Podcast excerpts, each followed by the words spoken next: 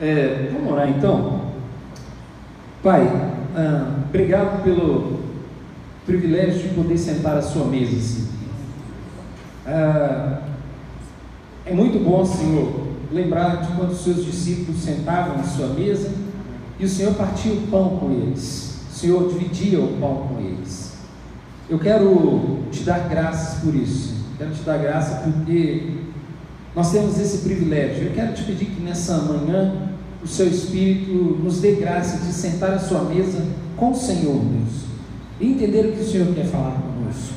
Abrir os nossos olhos e mais uma vez, Senhor, discernir e entender, ó Deus, a Sua vontade para a nossa vida e que o Senhor, com graça e unção, ó Deus, flua através da nossa vida com toda a liberdade. Espírito Santo de Deus, nós te convidamos, nós invocamos o Senhor para que o Senhor ministre com toda a liberdade através das nossas vidas, pelo seu poder e pela sua graça, em nome de Jesus. Eu quero ler Gênesis capítulo 19, verso 26. Isso vai ser a base do nosso texto. Né?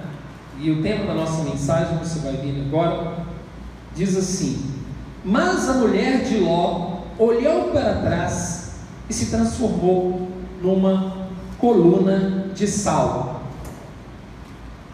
A Bíblia tem algumas coisas que você parece assim, até que é uma, se é uma metáfora, ou uma hipérbole, alguma coisa nesse sentido, mas isso aqui não foi nem uma metáfora, nem uma hipérbole, nem, uma, nem nada figurado. Foi exatamente isso que aconteceu e foi um relato. Tem uma outra, se você ler em outro texto, diz que ela se transformou numa estátua de sal.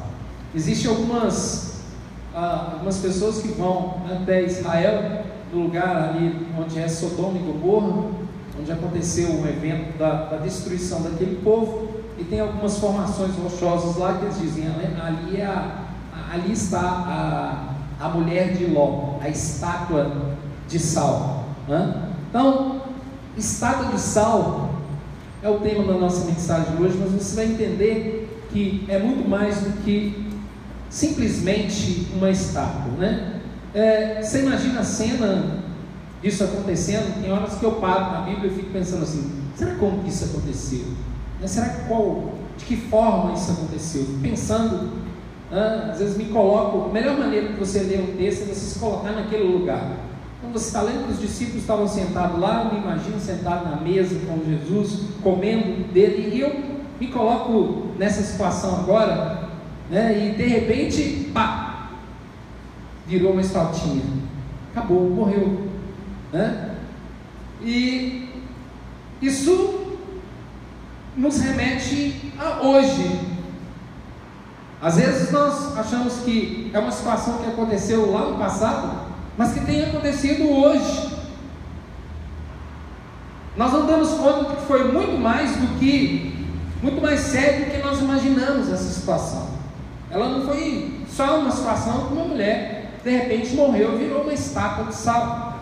Afinal de contas, isso hoje está acontecendo com frequência e a gente não vê. Muito embora as pessoas não estejam é, literalmente ou no seu, na sua carne, no seu corpo, né, virando uma estátua, mas espiritualmente já se tornaram uma estátua.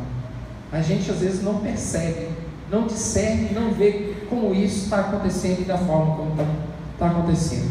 E talvez até mesmo nós podemos ser uma vítima disso, não discernimos.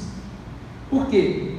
Porque quem se torna uma estátua fica paralisado, vira uma paralisia, uma paralisia que não tem, não anda, né? não, não acontece nada de novo, não faz nada de novo, porque virou uma estátua espiritual. Na verdade, são situações que paralisam a vida espiritual de alguém porque não foi por acaso que essa mulher se tornou uma estátua de sal, não foi por acaso que ela voltou e morreu daquela maneira tão, tão diferente, tão inusitada, né? como a Bíblia diz. Não foi por acaso que aconteceu aquilo que aconteceu.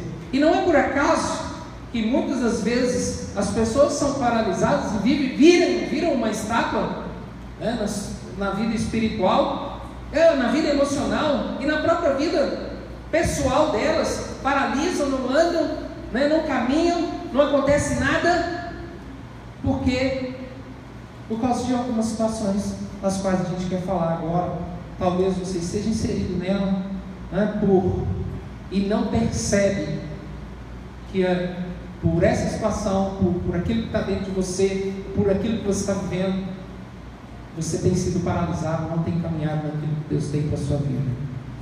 Isso é muito sério, muito sério. A gente roda, tem rolado pela igreja, e a igreja não tem vivido, estou falando da igreja no geral, não tem vivido um momento bom. Né, a gente tem clamado a Deus para que o Espírito de Deus venha sobre a igreja, para que avive novamente a igreja. Como o Léo estava falando aqui, orando, para que Deus traga um avivamento sobre a igreja. Por quê? Porque hoje, se nós formos olhar, a igreja, há muitas estátuas de sal dentro da própria igreja que se paralisaram por muitos e muitos motivos. E eu quero citar algum deles aqui, que vai abrir os nossos olhos e trazer discernimento. Será que eu estou paralisado? Primeira coisa que eu quero mostrar que te faz paralisado, ou nos faz paralisado, é o passado. Nada é tão pernicioso para paralisar alguém do que o passado.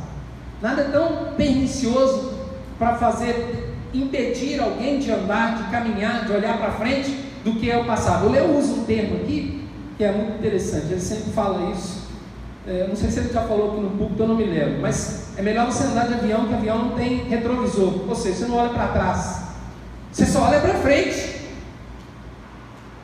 Por quê? Porque quando você olha para trás e vive o passado, você vira uma estátua, você para de andar, você para de caminhar, para de crescer, você fica paralisado emocionalmente, espiritualmente, fisicamente, ah, profissionalmente, afetivamente, o passado, se você não sabe, não souber lidar e não aprender a lidar com ele, ou não quiser lidar com ele, você vai viver paralisado, vai virar uma estátua, literalmente vai morrer. Não caminha. E a gente precisa entender que passado, passado, a própria palavra diz já passou, acabou.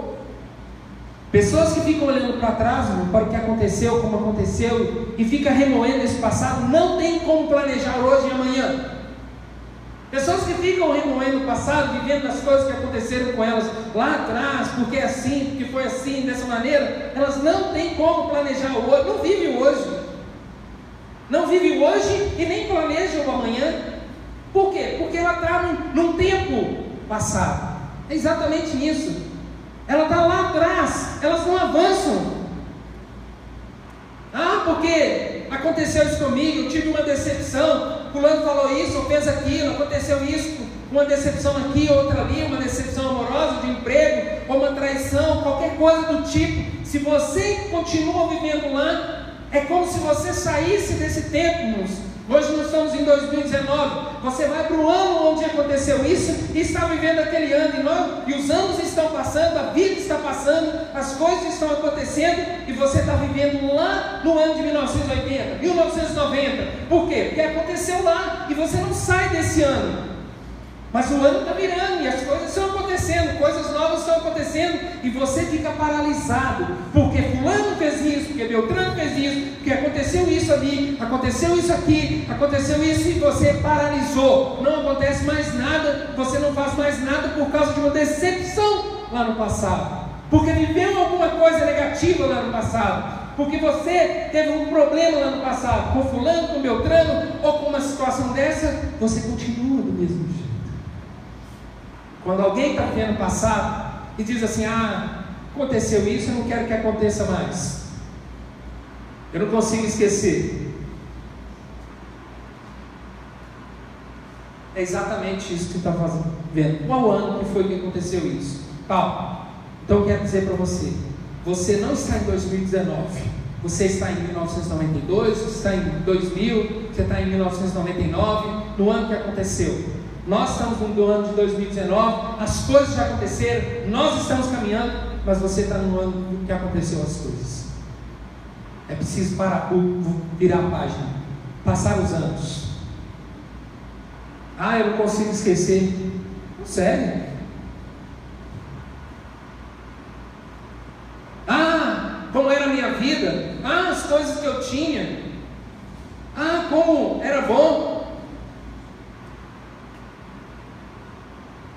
Eclesiastes capítulo 7, verso 10. Diz assim: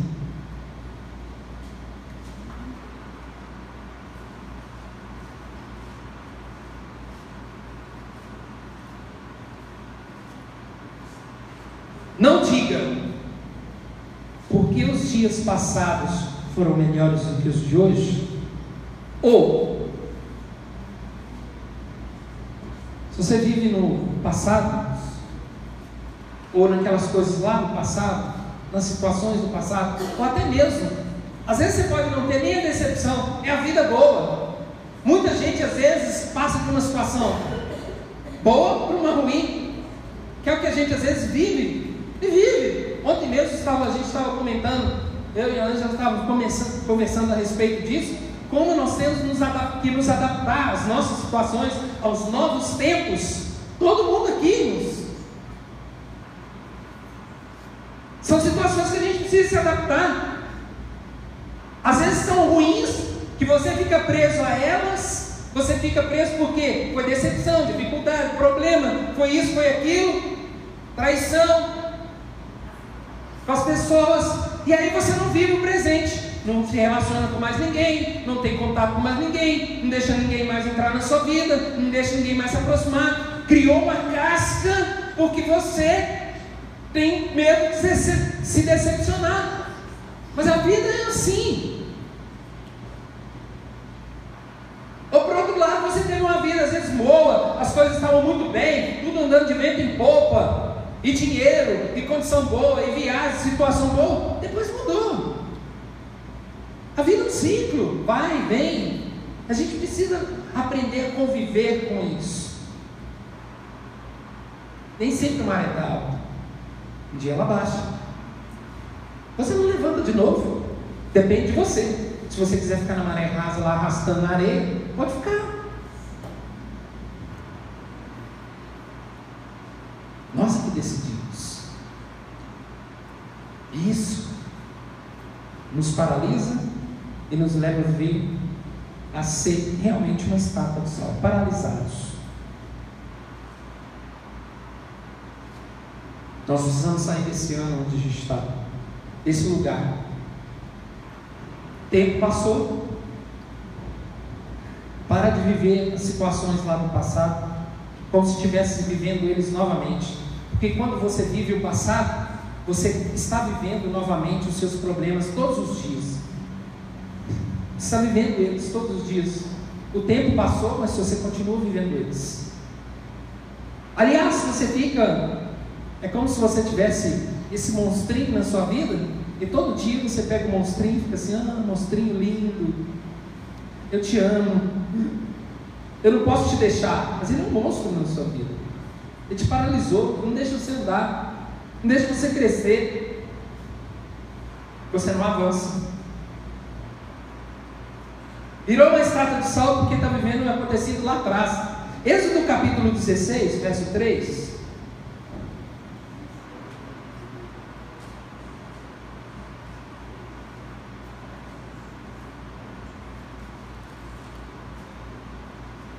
Diz assim: quem achou? Diz assim: disseram-lhes os israelitas: quem dera a mão do Senhor nos tivesse matado no Egito. Olha a ignorância.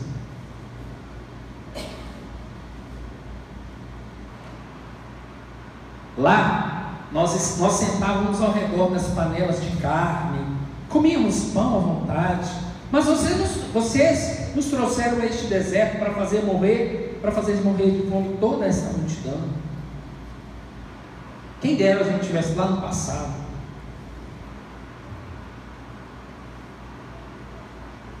fico pensando, por mais que o passado tenha sido bom, porque esse daqui é a total ignorância, né? É o que eu falo. Como que alguém debaixo de chicote, alguém debaixo de, de um jugo, como que alguém debaixo de uma. É, você vê como é que as pessoas elas se adaptam ao jugo. Como o jugo, às vezes, para elas se torna bom, porque ela tem uma miséria, aí ela não consegue enxergar o que tem de novo para ela. Mas assim, nós a gente tinha sentado em volta das carnes de panela, mas a custa de, a, as custas de, de quê? De chicote no lombo e de imposição do faraó que mandava eles fazer não sei quantos tijolos por dia, e eles eram obrigados a fazer e eram oprimidos, estavam com saudade da carne na panela. Então esses dias não foram bons. Dias melhores virão. O melhor está por vir ainda. Sempre vai estar por vir. A gente precisa entender isso. Por mais que eles tenham sido bons, por mais que eu tenha vivido dias maravilhosos, quantos dias bons eu vivi? E eu e minha esposa, momentos de grande abundância na nossa vida, mas hoje eu não trago nenhum deles por esses dias agora. E nem quero lembrar deles mais, porque eu sei que o melhor ainda está por vir.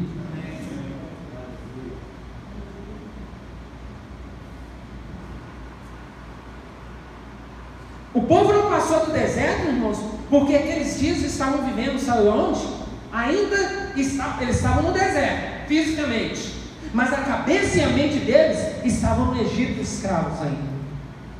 É por isso que ficam paralisados. As pessoas vivem paralisadas por isso. Porque apesar de elas estarem fisicamente em 2019, elas estão vivendo lá em 1980, 1990, 2000, ah, como era bom, ah, ah, mas também com as decepções, estão vivendo lá atrás. É preciso soltar o passado. Deus quer te tirar desse lugar aí, está com a mão estendida para tirar desse lugar falar: sai daí, caminha. Você paralisou. Assim como aconteceu com o povo no deserto, se tornaram também estátuas de sal no deserto, morreram. Sabe quantas pessoas, uma, uma estimativa de quantas pessoas morreu nesse deserto? Você tem ideia, mais ou menos?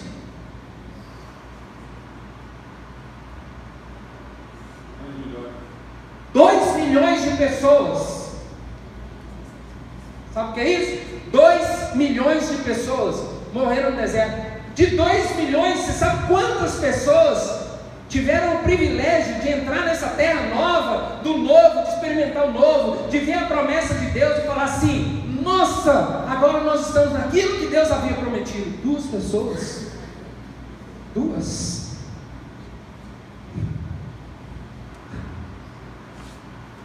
Josué, Caleb. Sabe por quê? Porque eles não ficaram olhando lá para trás. Como o Léo disse, estavam de avião. Retrovisor não tem retrovisor, olhando para frente.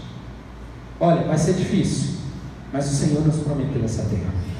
Nós vamos para ela.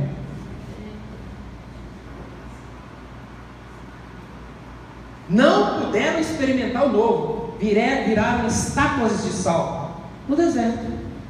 Todos estão enterrados no deserto do Sinai e no caminho indo para a terra.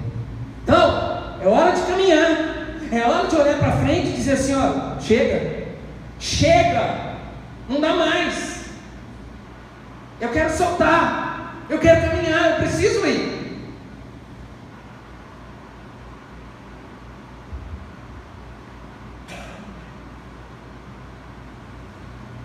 Assim como no passado também, como o passado, no passado como o passado. A falta de perdão também incorre no mesmo erro dessa mulher de olhar para trás e ficar curtindo as mágoas e lambendo as feridas. É literalmente isso. Falta de perdão, mágoa no coração de alguém, é a mesma coisa de você pegar a sua ferida e ficar lambendo ela, sabia? e alisando a sua ferida, dizer: Ah, ferida, você foi ferido. se colocar na posição, não, mas eu fui ferido. Foi. Mais do que você, foi o Senhor lá na cruz. Lembra que eu mostrei semana passada? Ele não foi ferido, não. Ele foi esmagado. E ele te perdoou e me perdoou. Porque o pecado que o esmagou não foi o dele, foi o meu e o seu. Então, por que você não vai trabalhar o seu perdão no seu coração? Para de ficar curtindo mágoas e lambendo feridas. Para de ficar olhando para essas feridas e curtindo elas. Trate de arrancá-las da sua vida. As ofensas, dívidas que as pessoas cometeram conosco, as dívidas que eles têm conosco, as ofensas que eles cometeram. A falta de perdão é algo que te paralisa, literalmente, te prende. Isso leva a viver preso literalmente e não permite caminhar e avançar. Não permite. Quando nós não perdoamos, nós vivemos esse momento da ofensa e do martírio. E o martírio dessa, desse momento curtindo a angústia. Quando nós não perdoamos, nós, a mesma coisa do passado, nós vivemos curtindo a ofensa. E eu tenho um, um ensino sobre perdão que eu trabalhei aqui por várias quartas-feiras. E uma coisa que eu disse a respeito do perdão é que em alguns momentos é, parece que isso aflora na sua vida e aí você lembra das coisas que foram faladas, dos que foi feito, da forma como foi feita. Parece que é uma ação maligna que te lembra, e aí aquilo vai te alimentando o ódio, a raiva, a ira, e você, aí você fala assim: não, não é justo eu perdoar, não é justo.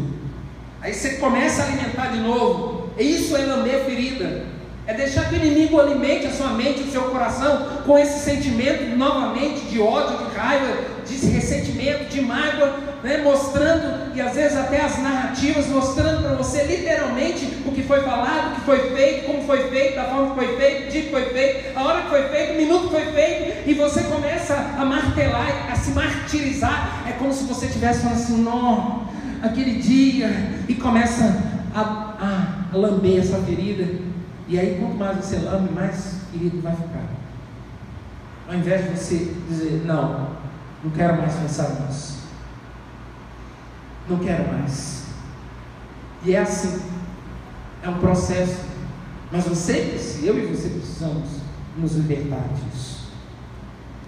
Precisamos parar de curtir a mágoa e a angústia. Porque senão nós nos, não nos libertamos, nós nos paralisamos para viver o momento de novo. Quando você não perdoa, você está vivendo o momento de novo. Momento da ofensa. Isso produz uma paralisia geral. Te leva a se tornar uma estátua de sal. Literalmente. Morre. Pouco sobre todos os aspectos, literalmente. Espiritual, emocional e fisicamente. Espiritual, porque a vontade de Deus é que você perdoe. Então você perde a comunhão com Deus porque Ele já te perdoou. E o próprio Jesus disse que se você não perdoar, Ele também não vai te perdoar. Então você perdeu a comunhão com Deus. Emocionalmente, porque você vai ficar se martirizando pelo fato. E fisicamente, porque vai ser psicomatizado. Ou vai somatizado. essa enfermidade na sua alma. Aí você vai começar. É, problema no estômago, problema no intestino, problema não sei o que, dor na, na, na, raiz do cabelo, dor na pontinha do dedinho do pé, dor na pontinha do dedinho na mão, aí dor em todos os lugares, aí você fala assim, mas que dor é essa? Aí você vai no médico e pergunta, você não tem nada não. Tem sim. Mas a ressonância, a, o raio-x, o exame de sangue, nada vai aparecer. Sabe por quê? Porque está lá na alma, porque está lá no coração. Não tem raio-x que mostra isso. Só o Espírito Santo está te mostrando agora e vai te mostrar para você que seja curado. Só o Espírito Santo para fazer isso. Não tem ressonância. Ressonância é um dos, um dos exames mais, mais minuciosos que tem hoje, né? Deve ter mais algum aí, não sei. Tem, Thiago? Ressonância. Ressonância, um dia o cara falou assim: ó, não faz ressonância não, senão você vai achar um tanto de ziquezira, então é melhor não fazer. Porque te vê todinho. Ele enxerga você por dentro todinho fisicamente. Ele falou assim: ó, nem faça. Você vai achar coisa que você não quer achar? Nem precisa. Deixa. Mas não. Falei, ah, bom, melhor.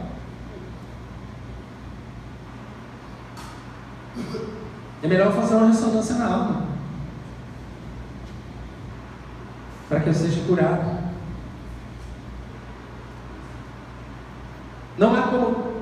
Uh, nenhum preso prospera nesse país. Nenhum preso prospera. A não ser no Brasil, né? Aqui tem preso que prospera. Mas, via de regra, preso nenhum anda, cresce alcança seus negócios, né? Não sei aqui, tem uma exceção, tem os negócios dentro da cadeia, tem escritório com tudo, mas via de regra, na cadeia, ninguém cresce, ninguém estuda, se estuda, são pouquíssimos, ninguém cresce profissionalmente, intelectualmente, não cresce de maneira nenhuma. Por quê? Porque está preso. Mas é isso que acontece com alguém que não perdoa. Literalmente preso e não tem como caminhar. Existe um texto lá em Mateus capítulo 18, verso 32. Mateus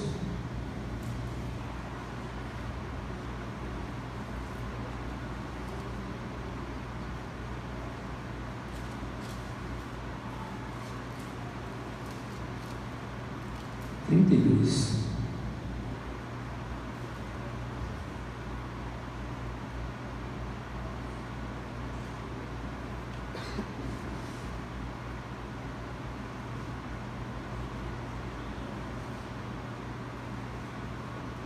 Esse texto aqui, quando eu leio ele, eu digo assim: Deus, e você olha a vida de algumas pessoas, você diz assim, ela encaixa bem nesse texto. Então o Senhor chamou o servo e disse: Servo mau, cancelei toda a sua dívida porque você me implorou. Você não deveria ter tido misericórdia do seu conservo, como eu tive de você? Irado, seu senhor entregou-os aos torturadores até que pagasse tudo o que devia. Assim também fala meu Pai Celestial a vocês: se cada um de vocês não perdoar de coração o seu irmão. Você vai dizer, mas eu não estou preso. Tá? Pessoas que não perdoam vivem presas. Emocionalmente, espiritualmente. Isso aqui é uma ação espiritual, que dá direito até para o diabo tocar na carne das pessoas, dá direito para o diabo tocar na vida delas. Por quê? Porque ele disse: Olha, eu estou entregando ele aos torturadores. Você acha que isso aqui vai ser na eternidade? Não, é agora. Isso aqui não vai ser lá na eternidade, não. Vai ser agora. Nós ficamos sujeitos a isso. Porque a Bíblia diz que tem um acusador que nos acusa o tempo todo. Deus não vai tampar o sol com a peneira para você para dizer assim: Não, meu filho está. Uh -uh. Ele não pode fazer isso, não. Ele peca junto com você. Não tem como ele esconder as coisas para proteger você, não. E aí você abre uma grande porta para que o inimigo atinja a sua vida, suas coisas, seus negócios. Hã? Por quê? Porque não trabalhou o perdão. Vive torturado debaixo de uma ação às vezes maligna, porque você não quer trabalhar o perdão na sua vida.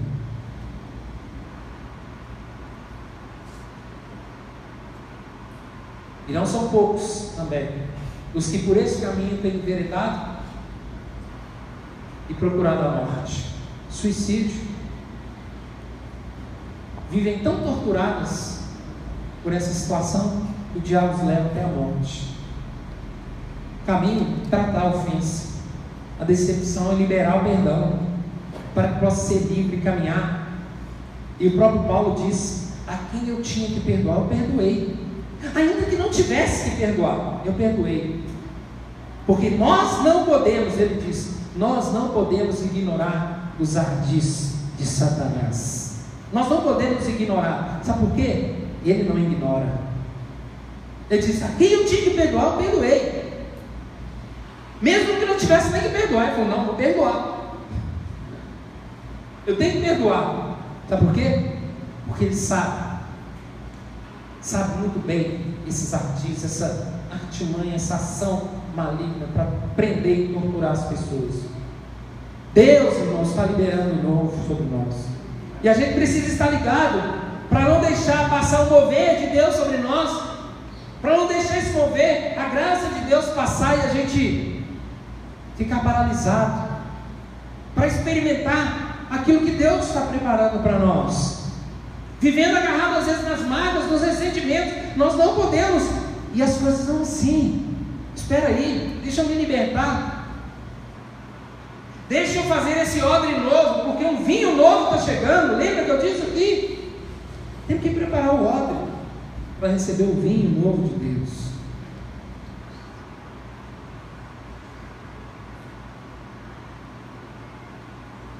Quando Deus falou com aquela mulher, falou com Ló, com a família dele, foi lá eles saíram puxados, agarrados né, daquele lugar.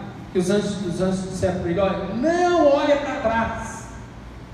Não olha para trás. Você vai ler o texto lá. Ele diz: não olha para trás.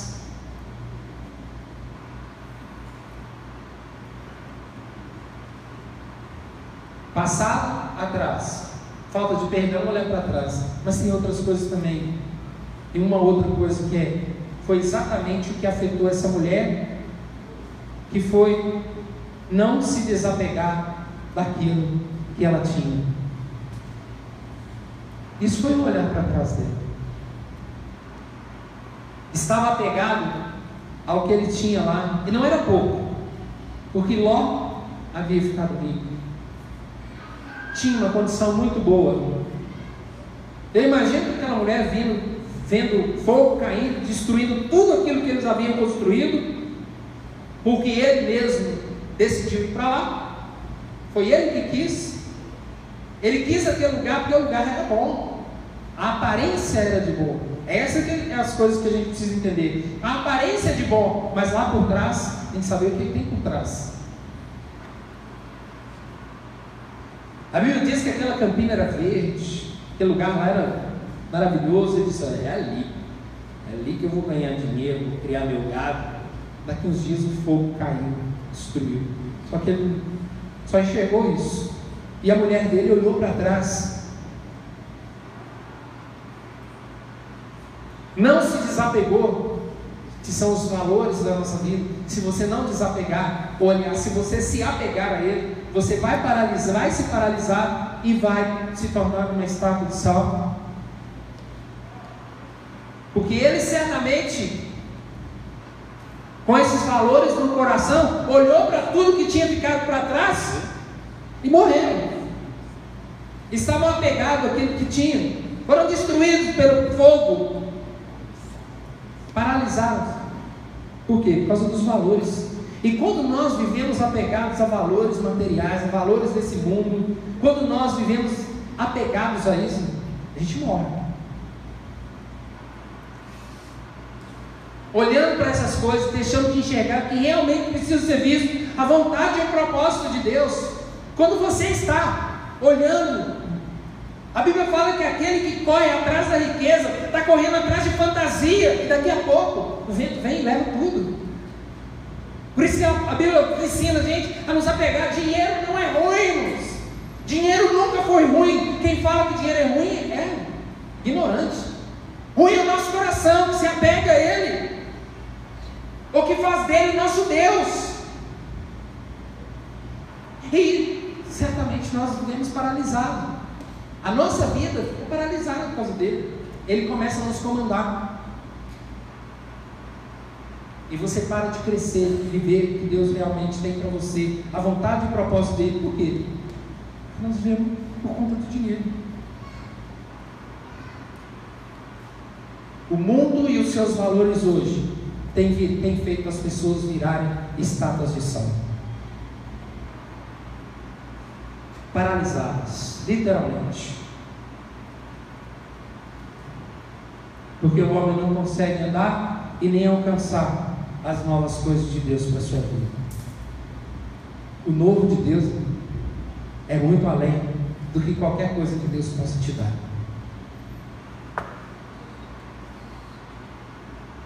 Qualquer coisa que Deus me der não chega aos pés, não chega nem perto daquilo que realmente Deus tem para mim. A vida dele, o espírito dele, a presença dele, a glória dele, a unção dele, o dom dele na minha vida, nada. Que nós não entendemos é isso. Isso nos paralisa. O mundo tem paralisado as pessoas. O apego ao mundo e as coisas deste mundo causam uma paralisia e, consequentemente, morte. É por isso que às vezes eu digo, às vezes nós estamos dentro da igreja e há uma paralisia.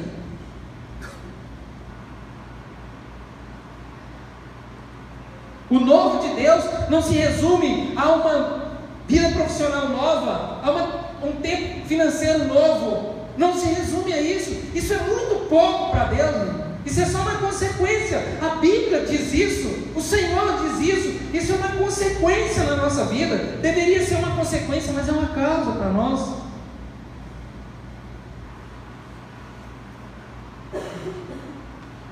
Se isso fosse tão bom, Deus havia prometido para Abraão riquezas. Deus nunca prometeu a Abraão riqueza. Nunca.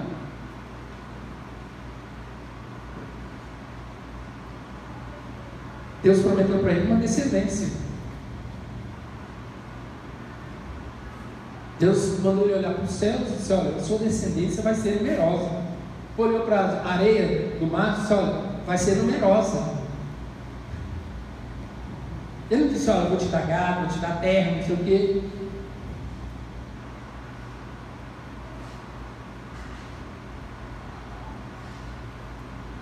Pela descendência dele, ele ia conquistar a terra.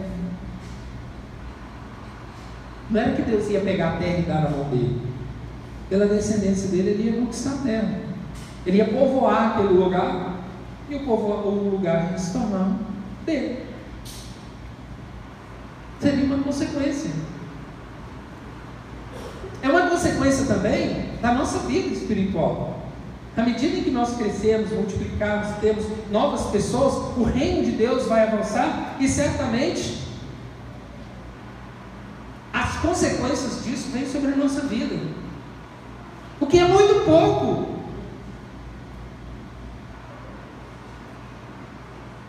Porque tudo nessa vida passa.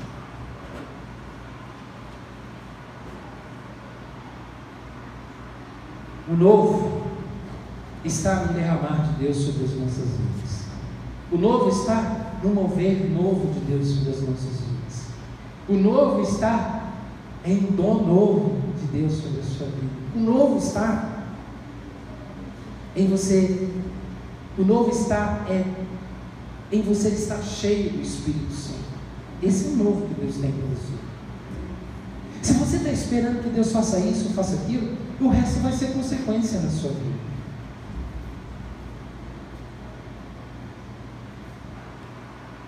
Porque esse novo vai te capacitar para o resto das coisas. O novo está no derramar do Espírito sobre você, que vai trazer coisas novas, vai te libertar, vai trazer alegria, vai te capacitar, vai te ungir, vai fazer esse dom fluir na sua vida. O resto vai fazer você entender a vontade dele, o caminho dele. Porque quando você estiver no caminho e na vontade de Deus, as outras coisas, o próprio Jesus disse, quando você está na vontade de Deus, Ele acrescenta as outras coisas. Você não fica correndo atrás delas. Assim como foi com Jesus, vai ser comigo, com você. Ele acrescenta tudo que for necessário para a sua vida. Você só precisa descobrir o lugar da vontade de Deus e se desapegar. E ficar correndo atrás, correndo, correndo, correndo, correndo, se desgastando a vida toda para conquistar. Caminhe para a vontade de Deus e deixe o resto com Deus. Elas vão ser consequências na sua vida. O que nós não podemos é ficar olhando para trás e dizendo assim. Ou olhando para esses valores e dizer assim, eles te fazem paralisados. E você não cumpre o propósito de Deus e nem anda também naquilo que você quer andar. Você não cresce naquilo que Deus tem com você e nem faz aquilo que você quer fazer e precisa fazer na sua vida profissional, financeira, seja lá o que for. Descobre o caminho da vontade de Deus, sai desse lugar. Quando eu disse, irmãos, que essa tem sido uma realidade na igreja atual, é porque pessoas têm se tornado estátuas de sal dentro da igreja, engolidos pelo passado, lambendo suas feridas pela falta de perdão e apegado principalmente ao mundo, aos prazeres do mundo e os planos que permeiam a vida são só coisas materiais. É fazer isso, é fazer aquilo, é comprar isso, é ir ali, é fazer isso, isso, aquilo. Não, não existe um plano de dizer assim, Senhor, quero ser diferente, quero ser usado pelo Senhor, quero ser tomado pela Sua presença, quero ver o Seu Espírito fazendo uma coisa nova na minha vida, quero ver a alegria do Senhor, quero ver o Senhor derramar. Será que tem um plano desse na nossa vida, irmãos, de se nos tornar diferente? A não ser que faça, não, quero ganhar, quero fazer, quero comprar, quero ir, quero só isso. Eu estou dizendo que você não tem que fazer isso. Mas isso é uma consequência.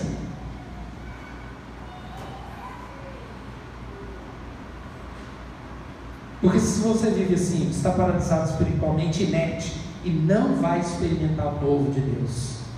Deixa eu dizer uma coisa aqui, eu quero terminar afirmando uma coisa aqui, para você é, ficar bem ciente do que eu estou falando, para que depois, quando o bonde estiver passando, bonde não, quando o trem estiver passando, bonde é muito velho, vamos trazer para o presente, quando estiver passando aqui, trem bala, e o vento soprar,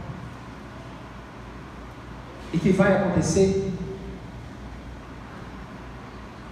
você esteja atento a essas coisas, apegado a elas, e elas passam pela sua vida, e você não experimentou o que Deus tinha para você. Deus tem um mover de Deus para nós nesse lugar. Deus está preparando um mover dele sobre as nossas vidas nesse lugar. E se você não estiver atento, vai ser como um trem bala que vai passar e você vai estar distraído. Porque eu estou falando isso, sabe por quê? Eu vou dizer com autoridade de quem já viveu isso, tá? Eu estou falando com autoridade de quem já viveu, de quem já viu o avião partir e eu ficar. Então preste atenção, porque senão ele vai vir, o novo vem, as pessoas bebem, se embebedam, experimentam, mergulham e você fica só vendo isso acontecendo, apegado à sua vida, olhando para trás, uma estátua de sal. Preste atenção no que eu estou dizendo, porque eu estou aqui profetizando sobre nós o mover de Deus. E esse mover de Deus, se você não estiver atento, ele vai passar para a sua vida como um vento e você não vai experimentar dele. Se você estiver olhando para essas coisas. Amém? Vamos ficar de pé.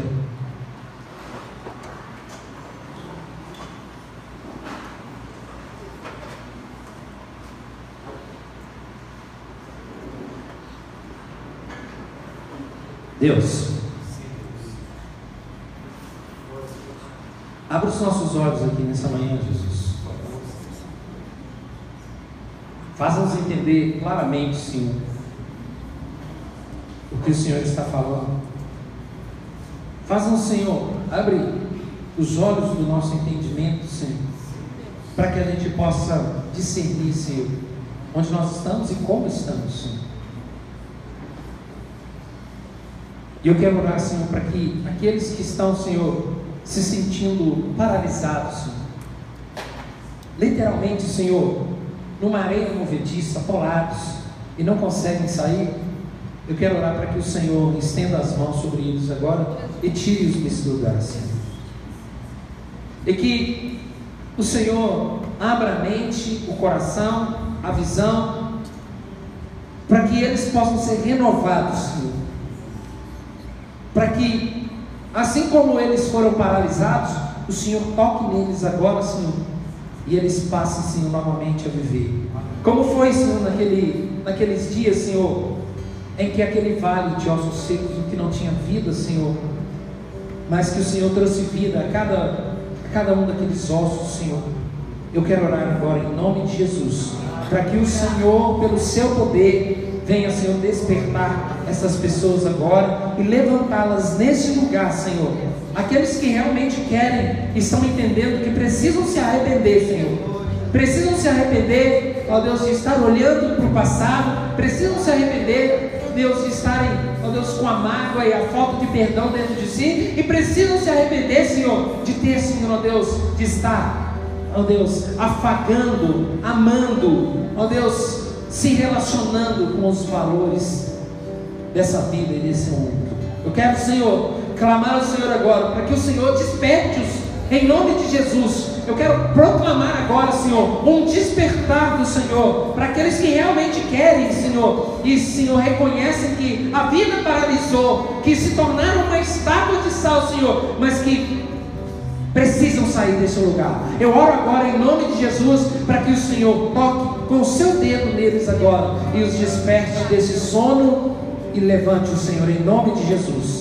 E assim como o Senhor levantou aqueles homens paralisados, Senhor, ou paralíticos, que o Senhor agora levante aqueles que querem realmente, Senhor, sair dessa situação e sejam despertados agora. E andem, Senhor, para cumprir o seu propósito na vida deles. Em nome de Jesus. Desperta-se, desperta, Senhor, em nome de Jesus. Troca, Senhor, o chip do coração dele, Senhor, e coloca os valores do Senhor nesse coração. Tira os valores desse mundo e coloca os valores do Senhor, os valores do seu reino, os valores dessa vida que o Senhor quer realmente para nós. Implanta neles, Senhor, para que eles possam, em nome de Jesus, cumprir o seu propósito, Senhor. Em nome de Jesus, Pai.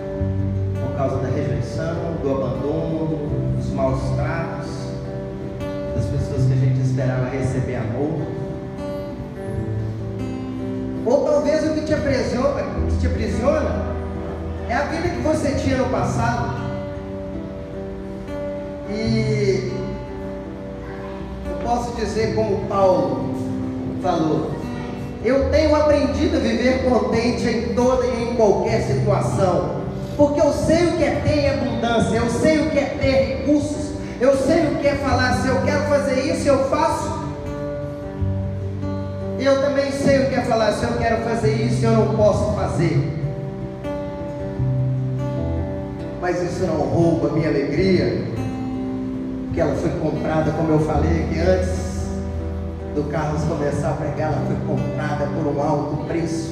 e a minha alegria não está naquilo que o dinheiro pode comprar. Muito embora o dinheiro é bom, e o Carlos falou, e é bom mesmo, mas dinheiro só é dinheiro, um milhão ou um real é só dinheiro. Talvez o que está te, tá te aprisionando é isso. Era a vida boa que você tinha no passado e hoje você não tem mais. E isso está te paralisando. Mas Jesus está falando hoje para você do mesmo jeito que ele falou para aquele paralítico lá do tanque de Betesda. Levanta-te, toma o teu leito e anda. Anda, avança com propósito. Eis que faço novas todas as coisas. E assim, se alguém está em Cristo Jesus, é uma nova criatura. E eis que tudo se fez novo, as coisas velhas passaram, já se passou, meu irmão. O seu passado só serve para duas coisas: para te ensinar a não fazer o mesmo que as pessoas fizeram com você, com outras pessoas, ou então para você não repetir os erros dele e mudar a rota fazer diferente. Você está recebendo instrução do céu aqui. Palavra de Deus, instrução do céu. Jesus morreu na cruz para nos salvar. Só que você tem recebido instrução aqui domingo após domingo, sabe por quê? Para que você possa viver uma vida plena, não na eternidade, porque na eternidade, se você está em Cristo Jesus, já está garantido. Você precisa viver essa vida plena e agora. Ele tem para você hoje, não é amanhã, para você hoje o reino de Deus comece a andar. Eu quero falar para você de novo o texto, igual Jesus falou naquele homem: o que você quer que eu te faça? Eu quero andar. Você quer andar? Jesus falou para ele assim: então levanta, pega a sua maca e anda. Jesus não ia andar para ele, quem tinha que andar era ele, quem tem que andar é você. Pega a sua maca, levanta e anda. Segue o seu caminho, olha para o alvo, para o autor e consumador da sua fé. Segue o alvo, para de ficar desviando o seu olhar, para de ficar preso no passado e anda para frente. Que é isso que o Senhor tem para você nessa manhã. Palavra do trono de Deus, Carlos. Glória a Deus. Aleluia. Adore a Ele. Adore a Ele. Porque Ele está te libertando nessa manhã.